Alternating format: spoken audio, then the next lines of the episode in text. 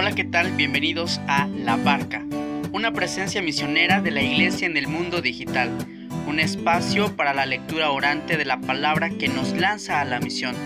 Ven y sé protagonista de la construcción de la civilización del amor. Solo nunca estás, comparte la vida en el camino y conecta tu vida al corazón. Hola, ¿qué tal amigos de la barca? ¿Cómo están? Bienvenidos a este episodio. Vamos ya en la recta final de la cuarta temporada. Con el Adviento preparamos la venida de Jesús y en la Navidad celebramos la encarnación del Hijo de Dios, la vida misma como un tesoro y es que ya dice el Evangelio de Juan que Jesús ha venido para darnos vida y vida en abundancia.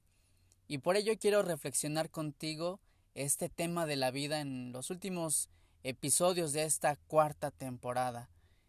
Nos situamos entre una cultura de la muerte que va creciendo y aunque también hay grandes iniciativas, proyectos y la fe sólida que se sostiene de aquellos que creen en Dios, de aquellos que promueven la vida, hemos de tener un espacio de reflexión, de compartir eh, lo que llamamos en el título de este podcast, el Evangelio de la vida.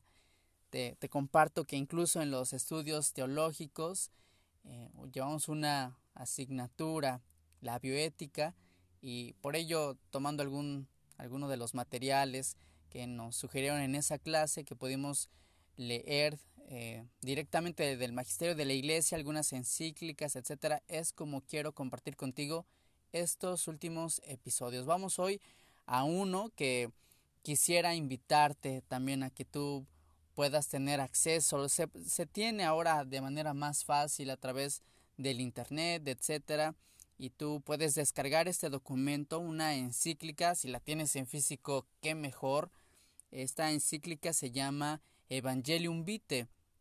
Es del Papa Juan Pablo II y bueno, para la iglesia fue de verdad un tesoro que nos haya regalado este escrito, esta reflexión, aquel 25 de marzo de 1995. Ya tiene unos años, la iglesia sigue meditando, incluso desde antiguo este tema eh, ya está presente, pero quiero comenzar con una reflexión eh, que pueda ayudarte a ti después, por ejemplo, del encuentro que yo tuve con este documento me ha, me ha parecido como muy sólido, muy claro y, y también muy amplio, con un horizonte completo, con un panorama de las situaciones frente al cuidado de la vida, frente a la promoción de esta misma.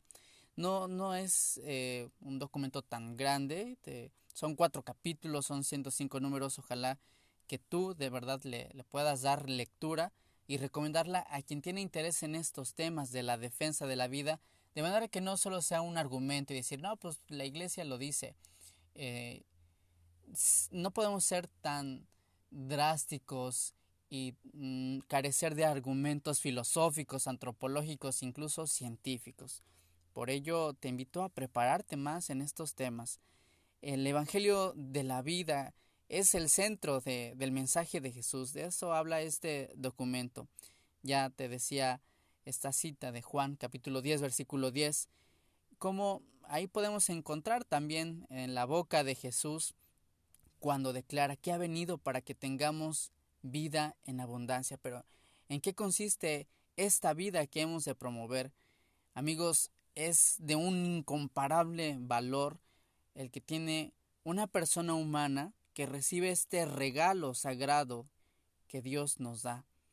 Y por ello, eh, pues nosotros también encontramos en el Evangelio de la vida para la Iglesia un tesoro que ha recibido muy concretamente de su Señor. Y nosotros entonces hemos de promoverlo con, con gran valor.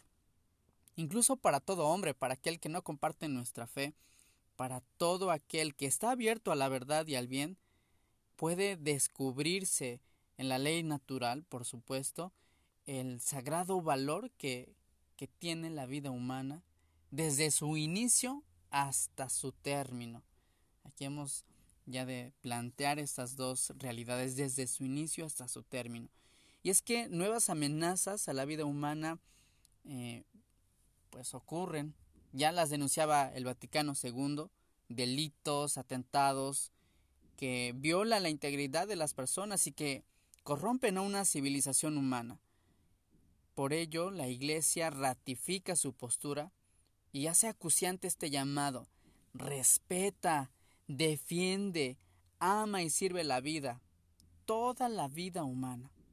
El primer capítulo nos pone en un contexto desde las Sagradas Escrituras, con aquellas primeras páginas de, de la Biblia, del Génesis. Tal vez tú también puedas recordar esta escena de Caín y Abel en el capítulo cuarto del Génesis.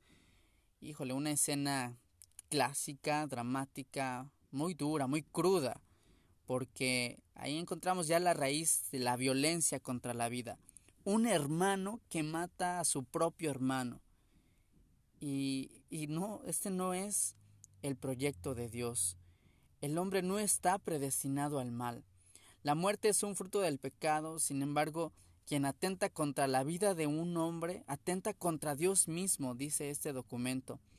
La voz que derrama eh, la sangre sigue adquiriendo nuevos acentos ahora.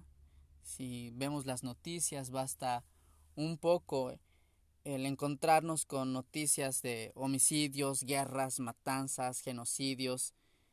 Son tantos atentados y qué triste que algunos atentados son contra la vida naciente y con la vida terminal. Justo cuando la vida es más vulnerable, eh, nosotros no podemos ser indiferentes. Amigo, hasta aquí quisiera como incluso invitarte a la reflexión. ¿Será que, que eres capaz de reconocer estas voces y estas situaciones que necesitan una respuesta también de quienes nos llamamos católicos? porque crece una estructura de pecado, una cultura de la muerte que se disfraza entre comillas de una bondad moral y, hay tantos temas sobre la mesa desde anticoncepción, técnicas de reproducción artificial, diagnósticos prenatales, la atención a los enfermos terminales y, y bueno, no se termina de resolver según algunos estas temáticas. Los medios de comunicación Además, inyectan con frecuencia eh, pues alguna carga mediática y son cómplices de esta conjura de lo que llaman derechos humanos, pero que tiene también sorprendentemente su contradicción si es que los analizamos con detenimiento. Entonces, ¿cómo hablar de la dignidad cuando se mata al más débil y al, al inocente? El centro del drama, además de este hombre contemporáneo, es la pérdida de sentido de Dios que ilumina su existencia y entonces la sangre sigue clamando justicia. Claro, también hay signos positivos, no podemos satanizar o hablar desde una perspectiva incompleta. Hay familias, hay centros de ayuda para la vida, hay grupos voluntarios. La medicina también ayuda mucho con, todos sus estudios. Hay movimientos, hay iniciativas de sensibilización. Sí, hay, hay grandes cosas. Además, todos los gestos de acogida, de sacrificio, de cuidado desinteresado en lo cotidiano. Y crece, gracias a Dios, una reflexión ética sobre la vida. Yo creo que necesitamos seguir poniendo empeño en una formación cristiana respecto a la verdad y el mensaje sobre la vida. De ello aborda un tanto el capítulo segundo, eh, pues manifestando muy claramente, Jesús es la vida, Él da la vida, y la vida entonces es siempre un bien. La vida que Dios nos ofrece, que ofrece a cada hombre, es un don, es reflejo de su gloria. Por ello, cada hombre no puede disponer de ella, de la sacralidad de esta vida deriva el carácter inviolable y a ello refiere el mandamiento que encontramos desde el Éxodo, el no matarás, y que después el Antiguo eh, perdón, el Nuevo Testamento eh, pues también corrobora cuando Jesús nos dice ama a tu prójimo como a ti mismo. Entonces, hemos de ser conscientes de una responsabilidad nuestra, de cada ser humano, por defender, promover, respetar, amar la vida, aún en la vejez y en el sufrimiento. Ciertas condiciones no, no hacen que ya no haya vida o que ya no tenga valor. Eh, tampoco podemos ser tajantes y, decir solo como dogmáticamente el no matarás. Sí, ahí encontramos una ley santa de Dios y por tanto hemos de reconocer desde la raíz que la vida es sagrada, que es inviolable. Este no matarás ¿sí? tiene fuerte contenido negativo, indica el límite, que nunca puede ser transgredido, pero implícitamente también nos conduce a una actitud positiva de respeto absoluto por la vida, ayudando a promoverla. Ya atestiguaba la Didaje, un documento también de los primeros eh, años de, de la iglesia, no matarás el hijo en el seno de, de su madre, decía este documento. Y fíjense, me, me, llama la atención cómo es muy claro, dice, ni quitarás la vida al recién nacido. Imagínense un documento tan antiguo, ya hablaba de no quitar la vida al recién nacido. Por ello, esta encíclica, Evangelium Vitae, confirma que la eliminación directa y voluntaria de un ser humano inocente es siempre gravemente inmoral, sea feto, embrión, niño, adulto, anciano, enfermo, incurable, sea un agonizante, hay vida. Amigos, a las cosas necesitamos llamarle por su nombre. Y, y, esta encíclica hace referencia de nuevo a la definición y concepto de un aborto procurado como aquella eliminación deliberada y directa de un ser humano en la fase inicial de su existencia. Esta vida va desde la concepción, jamás puede ser justificable. Por otra parte, eh, nosotros también necesitamos comprender que sí son lícitas algunas intervenciones sobre el embrión humano, siempre y cuando respeten la vida. Porque otra fuerte tentación por ejemplo, hablando de la eutanasia, pues es adueñarse de la muerte, es procurarla desde un modo anticipado y poniendo fin entre grandes comillas dulcemente o sin dolor, pero es algo absurdo, es algo inhumano. En sentido propio y verdadero, eh, pues una acción o incluso una omisión dice este documento, que por su naturaleza o por su intención causa la muerte con el fin de eliminar cualquier dolor, es, es sí, e, e, eutanasia y no puede ser mm, rebajada, ocultada como con una carga de bondad porque se piensa en un supuesto bien, en, en una muerte sin dolor. Para ello, la Iglesia, esta situación última que estoy comentando de la eutanasia propone los cuidados paliativos y otras técnicas. Hay un documento que también en otro episodio abordaremos que profundiza en esta realidad. La eutanasia como opción es grave, incluso cuando se trata de un suicidio asistido. Entonces requiere claridad en el tema. Y si pensamos en lo que dice la ley civil, en, lo que plantea la ley moral, tendríamos nosotros amigos que distinguir entre el término de conciencia privada del comportamiento público cuando se trata de legislar. Cuando se reconoce la ley moral objetiva en cuanto a la se toma en cuenta la ley natural, entonces no hay pierde, no hay mal. Pero hemos de poner mucha atención.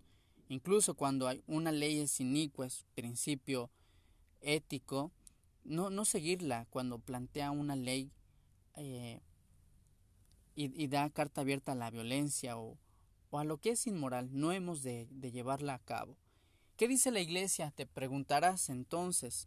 Y el capítulo cuarto, el último de, de este documento del magisterio, pues también nos, nos invita a una promoción de la vida, porque hemos sido redimidos por el autor de la vida misma, por, por Jesús, y hemos llegado a ser un pueblo para la vida. Jesús es el único evangelio, el evangelio de la vida, como se titula esta esta encíclica, este, este episodio del podcast, también he querido dejarle el nombre. Y nosotros no tenemos otra cosa que decir y que testimoniar. La vida del hombre no solo debe eh, de no ser suprimida, sino que debe ser protegida con todo el cuidado amoroso. Debemos con constancia y valentía proponer un contenido desde el primer anuncio del Evangelio, después con la catequesis, con la predicación, con el diálogo personal y así en cada actividad educativa. Esta encíclica al final hace un llamado muy interesante y necesario a educadores, profesores, catequistas, a los teólogos, a quienes corresponde la tarea de poner de relieve esas razones antropológicas que fundamentan y que sostienen el respeto por cada vida humana. Amigos, como cristianos, celebrando el Evangelio de la vida, hemos eh, de vivir una propuesta real que, que ha de ser eco en aquellos que promueven lo contrario. Y hay grandes iniciativas, por ejemplo, la Jornada por la Vida. Eh, en ella hay participación activa de todos los miembros de la iglesia local y hay infinidad de iniciativas. Seguro que tú conoces o has escuchado de alguna. No podemos quedarnos callados, sobre todo en contextos donde hay una agenda en, la legislación por querer promover la legalización del aborto. Son cosas fuertes que en las que nosotros no podemos permanecer mudos, necesitamos dar testimonio cristiano y algunos ya dan ese testimonio desde lo secreto y cotidiano de la vida, pensar en tantas madres con un heroísmo silencioso que es fecundo, que es elocuente, como dice Juan Pablo II, pues ahí está una invitación para todos nosotros y es una gran responsabilidad ahora para el personal sanitario, que son custodios y servidores de la vida humana. Ojalá que pidamos a María, modelo incomparable de acogida y de cuidado de la vida, el mantener siempre una esperanza futura, donde ya no habrá muerte, como dice el Apocalipsis capítulo 21 versículo 4, y así gocemos del esplendor de la resurrección, viviendo el Evangelio de la vida. Amigos, llegamos al final de este episodio, espero que no sea un tanto tedioso por eh, abordar un documento del magisterio de la iglesia Ojalá que tú vayas a él y espera los próximos episodios. Si tienes dudas, si tienes sugerencias, házmela llegar a través de Facebook, Instagram. Estoy para servirte en, en las redes sociales como Miguel Betancourt.